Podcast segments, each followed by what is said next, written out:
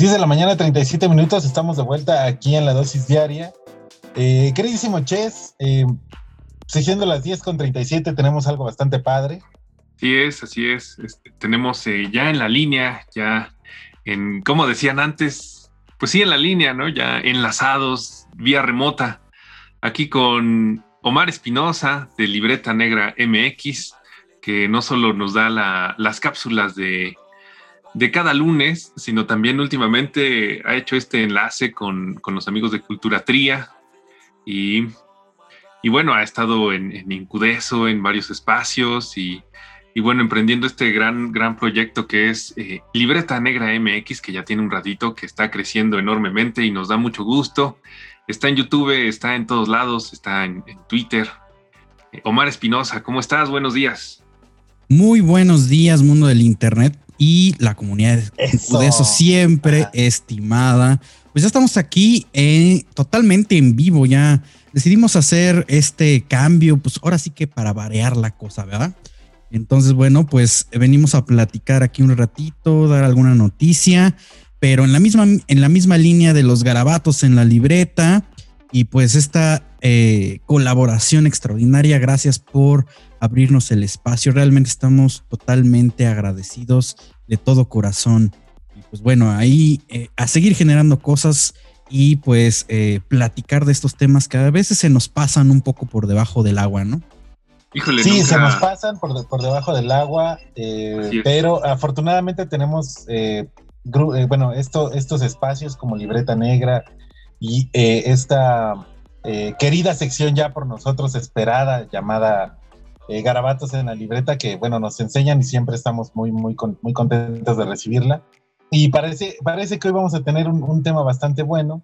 Em, de verdad, debo, debo decirlo que una de mis, de, mis secciones favoritas de los lunes o los martes, dependiendo, dependiendo del trabajo de nuestro querido Mar, pues es recibir la, los garabatos, escucharlos, ¿no? Eh, y, me pones a, investigar, a analizar y todo, hermano, ¿eh? me pones en pues De eso se trata, de eso se trata y, pues también es un poquito de reflexión. Y además de estas, de estos eh, invitados, invitadas que de repente tenemos, que bueno, son especialistas de área, arqueólogos, antropólogos, historiadores, varios proyectos, y, pues como, como cuando me invitaron, dijo, pues ahora sí que expláyate y hay mucho que conocer. Digo esto de, que a veces pasa por debajo del agua porque de repente hay como mucha divulgación cultural, histórica y demás y no es tan conocido. O sea, hay algunos ejemplos muy, muy reconocidos que están en la tele y demás o tienen sus propios programas, pero hay otros que no y hay mucha gente que está impulsando eh, nosotros mismos como Libreta Negra MX de repente también batallamos y es bueno hacer esta conjunción, este frente común y empezar a, tocar puertas, eh, encontrar ventanas de oportunidad y pues bueno, aquí en la radio libre por internet, pues eh, se puede, se puede. Y efectivamente el día de hoy vamos a platicar de un tema controversial, de una noticia justamente de patrimonio cultural y arqueología, pero a ver antes, César. Antes, antes, yo estoy sorprendido, muy sorprendido con Libreta Negra. Eh, es un proyecto muy, muy productivo. Luego estoy leyendo que tienen eh, esta, bueno, especialmente tú, Omar, estás eh, los fines de semana atareado con los guiones, porque todas las cápsulas que, que producen se, se, escriben los guiones y hay una atención muy, pues hay una mano bastante especializada en esto, en, la producción cultural. Eh, también estoy sorprendido porque, por ejemplo, este fin de semana, eh, en una hora estaban en, el espacio de Beca Duncan, tenían presencia ahí, y a la siguiente hora estabas en, entrevista con, con, César Buenrostro, ¿no? Y, y, digo, órale, ¿cómo se dan ese, ese, ese tiempo de estar en todos lados?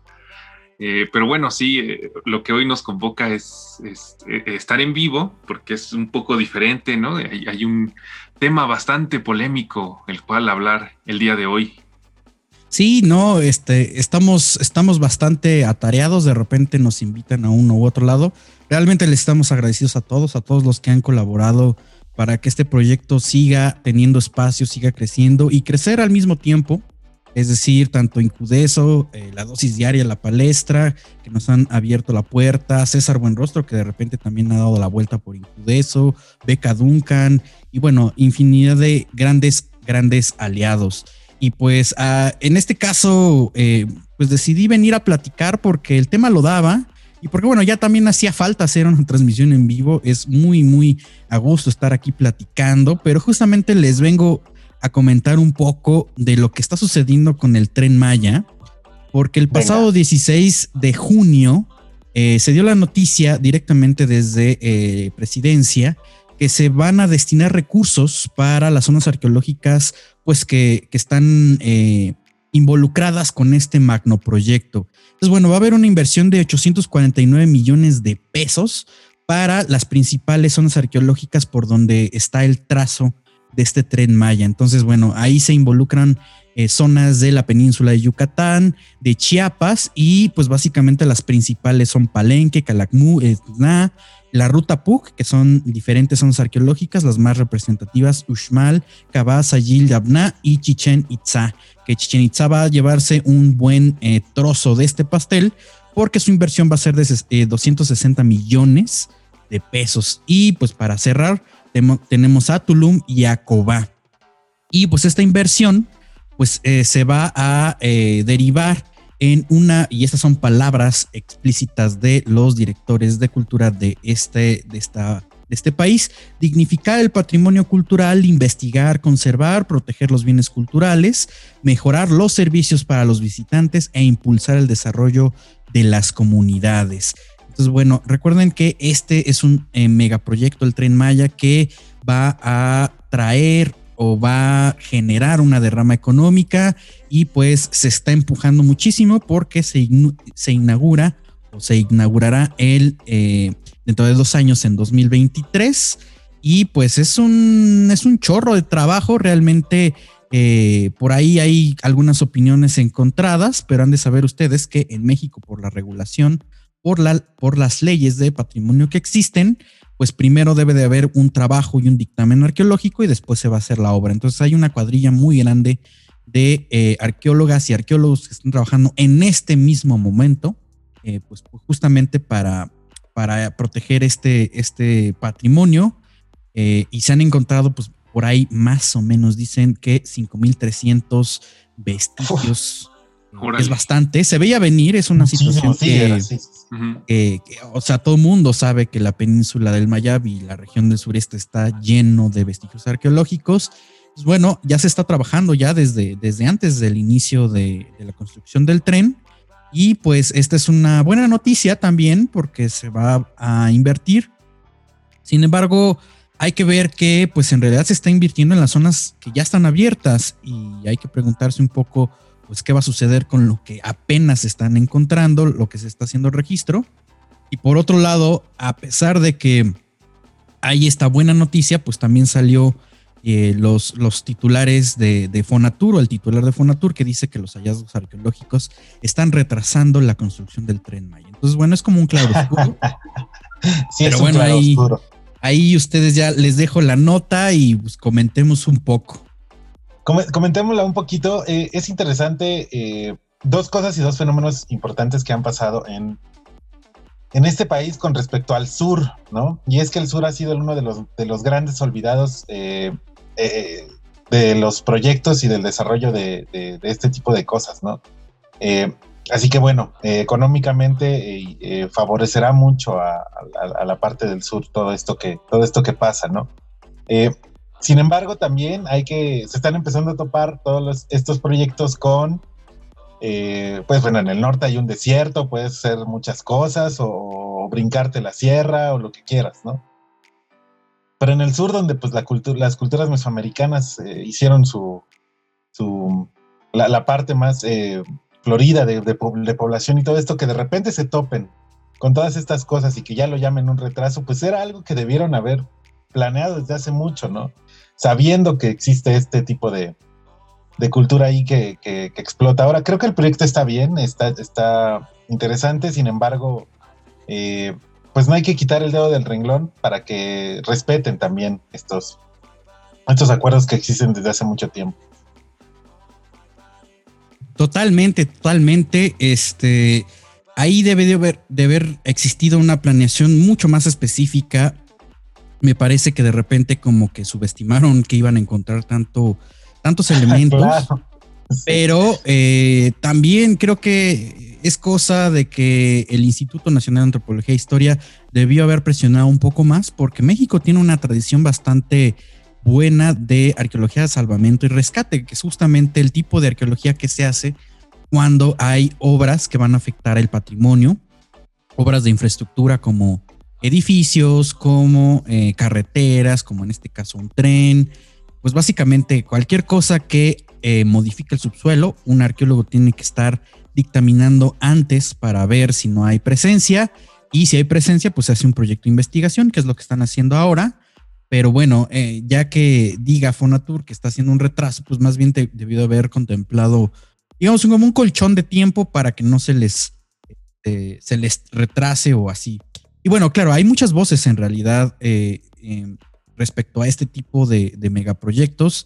Yo no estoy tan seguro de que sea un, totalmente una buena idea pensando en los impactos ambientales y eh, de manera secundaria, este, pues en lo arqueológico y también creo que, o sea, va de la mano ahí. Creo que lo más importante es el dictamen ambiental y el social, porque hay varias comunidades que aunque no se reconozca por los titulares de las instituciones gubernamentales, pues que han disentido respecto a este proyecto, es decir, no se les ha consultado o han dicho que no lo quieren, porque cuando hay desarrollos turísticos, especialmente en el sureste, pues a las comunidades locales se les deja como al último y... Este, Muy al último, sí. Y los dejan, los contratan como, por ejemplo, en un hotel, pues para, para la limpieza y así, y dicen, no, pues es que yo no yo no puedo acceder a una calidad de vida con ese tipo de trabajos. no me dejan desarrollar mis propios proyectos o este o inversión turística? Bueno, ahí exacto, exacto. hay un el turismo es una, un arma de doble filo, lo hemos comentado un poco en Libreta Negra MX. De hecho, el próximo viernes vamos a estrenar un capítulo especialmente de el impacto en el turismo. Entonces estén muy pendientes. Nuestro podcast La Hoja Suelta se estrena el próximo viernes y tenemos tenemos como tema principal el turismo y el diseño de otro tipo de turismo más sustentable.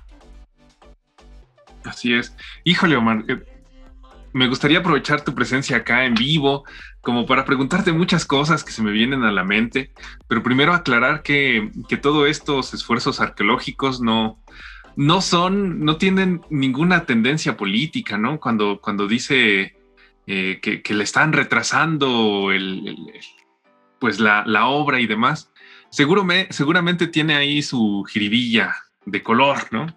Que la labor eh, arqueológica, pues por supuesto que va más allá de eso, como muchas de, los quehaceres culturales, ¿no? Que, podrían parecer lo contrario, pero no. Muchos quehaceres culturales van, van mucho más allá de los colores, es por el puro hecho de amar a México. Y, y bueno, en este caso, pues la arqueología no es la excepción, ¿no? Lo entiendo así, y, desde, ese, desde ese lugar y ya como para dejar ese tema ahí, me gustaría preguntarte muchas cosas, desde las nimiedades, como cómo determinan qué, es un, eh, un baluarte arqueológico y distinguirlo entre una mera basura vieja, ¿no? o sea, me refiero a que no todo lo que se encuentra es como rescatable, ¿no? Me imagino, no sé, puedo estar equivocado y me gustaría que, lo dijeras. Hasta esta, mm, eh, pues esta pregunta que se hizo el, viernes, ¿no? En la, mañanera de qué pasaría si, si ponen pirámides allá en Texcoco y, se abre un, un, Disneylandia. Un Disneyland con, con, casino y, demás eh, vicios ahí comportamentales en vías de hacer un poderío turístico tenostitlanesco en Texcoco. Ah, qué caray, sí vi esa noticia, pero híjole, eso también requiere, requiere un buen rato de conversación, está bueno el chisme. Eh, Libreta Negra Shop ahí en pleno Tenochtitlán. Sí, vamos a hacer el plan de desarrollo ahí. Este. para un, La Palestra próximamente. Sí, caray, ya, ya hace falta ir a La Palestra, sí, sin duda para comentar estas cosas que, van de, eh, no sé, de, lo, curioso cuando menos. Pero, pero bueno, concentrándonos un poco en la primera pregunta, eh, el dictamen tiene diferentes formas de hacerse. Efectivamente, eh, una, el personal arqueológico tiene que ver, digamos, entre dimensiones, entre la abundancia de materiales, qué tipo de materiales son, eh, las calidades y demás para, para justamente determinar, pues, qué tipo de hallazgo es y de alguna manera su importancia, aunque en realidad no, digamos, en, la ley eh, se determina como vestigio arqueológico cualquier elemento del pasado, eh, pues digamos, desde antes de, eh, de, la llegada de los españoles. Arqueológico, quiero decir, porque en realidad hay, hay una catalogación desde los vestigios paleontológicos, que tiene que ver con megafauna prehistórica, de los elementos prehistóricos, ya asociados a humanos, y también hay, otros tipos de arqueología, como la arqueología histórica, la arqueología, eh, la, arqueología subacuática, que es bien interesante, la arqueología industrial e incluso arqueología moderna, que habla justamente de arqueología de la basura, ¿no? De, la basura tal cual, moderna, de la que nosotros tiramos todos los días este, en nuestras casas. Entonces, bueno, ahí a partir de, de, todos estos factores, es decir, qué tipo de cosas se encuentran, el tamaño, la abundancia, pues más o menos lo ven, pero ante la ley, digamos, eh, no hay una categorización, todos son elementos culturales del pasado y, este, y requieren protección. Pero en este caso, y cuando hay un proyecto de esta magnitud, se tiene que recoger todo, es decir, eh, tú levantas y haces el registro completo. Entonces, por eso es mucha chamba, es mucha chamba y eh, en este caso el dicho de Fonatur, pues creo que no está dimensionado porque creo que no hay una buena comunicación ahí entre Fonatur y el Instituto Nacional de Antropología e Historia. Eso es lo que a mí me da a entender esa nota, pero eh, bueno, ahora sí que yo no estoy involucrado ahí. Eh, quién sabe cómo estén eh, las, las, coordinaciones de proyecto. Y, em, y en segundo, pues, ¿qué, qué es, qué, qué, es esta cosa del uso de la historia y, y, un poco de la Disney, de Disneyización del patrimonio? Pues sí, es, sí es complejo, es complejo. Eh, lamentablemente la arqueología no se ha escapado del uso político. En realidad ha sido un, instrumento usual de, la justificación histórica del Estado-Nación, lamentablemente. Pero, este, pero bueno, este tipo de propuestas creo que, eh, hay que hay que analizarlas a profundidad porque igual seguimos pensando como esta jaula de la melancolía donde añoramos, ¿no? Un momento eh, que, se fracturó, ¿no? Por, diferentes cosas, específicamente por la llegada de los españoles y la ruptura de la, de la civilización y cosas por el estilo. Pero em, creo que esos terrenos y, los problemas eh, actuales podrían tener un, mejor, un mejor planteamiento. Es decir, eh, a mí me, me asusta mucho por ejemplo, el condicionamiento ambiental que estamos viviendo actualmente. Y, me asusta todavía más que no lo pongamos sobre la mesa. Digamos, a ver, necesitamos ahorita ya empezar, o sea, ya vamos tarde pues para generar proyectos de sustentabilidad ambiental, es decir, eh, renovar y, resanar pues lo que hemos hecho como, como grandes ciudades, como sociedad. Entonces, lo arqueológico sí es importante, en este caso lo turístico también, pero hace falta trabajar porque al rato mucho proyecto turístico, pero si estamos ahorita como en una crisis sanitaria, pues no vamos a poder salir a ningún lado. Claro. Ahorita lo estamos viviendo. Y establecer prioridades, ¿no? Porque vaya, sí, es, es, muy romántico eso de volver a poner una pirámide, pero sépase que eso será una pirámide construida en 2021 con la idiosincrasia del 2021. Bueno, así creo yo. Eh, pero sí es cierto, mientras los vestigios realmente arqueológicos están abandonados y nadie los pela y pásele encima, que urge el tren, etcétera, etcétera. Así es, Pues ahí, ahí, ahí parte de, lo que se hace en Garabato, eh, eh, bueno, en libreta negra y garabatos, garabatos en la libreta. Cuéntanos un poco del proyecto, hermano. y, y, qué es lo que viene, hay sorpresas, ahí he estado viendo algunas algunos eh, nuevos podcasts, nuevos nuevos proyectos. A ver, cuéntanos, cuéntanos. Sí, bueno, Libreta, Negra MX, Libreta Negra MX es un proyecto de difusión y divulgación cultural, histórica y arqueológica nos encuentran principalmente en YouTube, pero este año estamos ah, teniendo presencia ya en podcast. Eh, nos encuentran principalmente en Spotify, iBox e Himalaya. Y bueno, todas las demás eh, plataformas ya se les saben ustedes. Y pues estamos platicando con, con, diversos colegas y eh, estamos intentando convertirnos en una plataforma donde se escuchen muchas voces. Entonces mañana tenemos el estreno de una nueva sección, tanto en YouTube como en podcast, que Cuéntame más con el historiador e, y arqueólogo Daniel Salinas Córdoba y nos va a estar hablando de temas de historia y de patrimonio, justamente de, este, de estas cosas que estamos platicando ahora y eh, pues analizando a detalle con otros invitados también. Y también próximamente pues vamos a estar abriendo un par de secciones más, estamos cocinando algunas secciones que no solamente hablan de arqueología, o sea, eh, muchas veces nos llegan a redes y nos, eh, nos empiezan a, comentar que les, que les gusta mucho el proyecto y demás. Nosotros estamos totalmente agradecidos de que nos lleguen ese tipo de mensajes. Nos motiva muchísimo, eh, pero en algún momento dice, bueno, sí, son como muy arqueológicos, pero queremos ser un poco más grandes, estamos viéndonos muy ambiciosos, queremos meter temas culturales de todo tipo. Entonces, bueno, vamos a estar pensando pues cosas de música, de literatura, de, bueno, de historia mismo también. Em, y bueno, cosas em, amplias, amplias, danza, o sea, de, de todo tipo de artes. Creo que sería muy interesante. Ya estamos platicando a ver quién eh, nos puede echar la mano. Y pues estén pendientes, estén pendientes para que para que por ahí nos escuchen. Bueno, y Culturatría, que ha sido un aliado importantísimo. Eh, también sigan a Culturatría, que es un proyectazo de, análisis de la economía de la cultura, que es, es algo que ni siquiera se te cruza por la mente. Dices, ¿esto cómo se mide? ¿no? Y entonces, bueno, Culturatría está, nos traen estos datos en espirales que son fantásticos.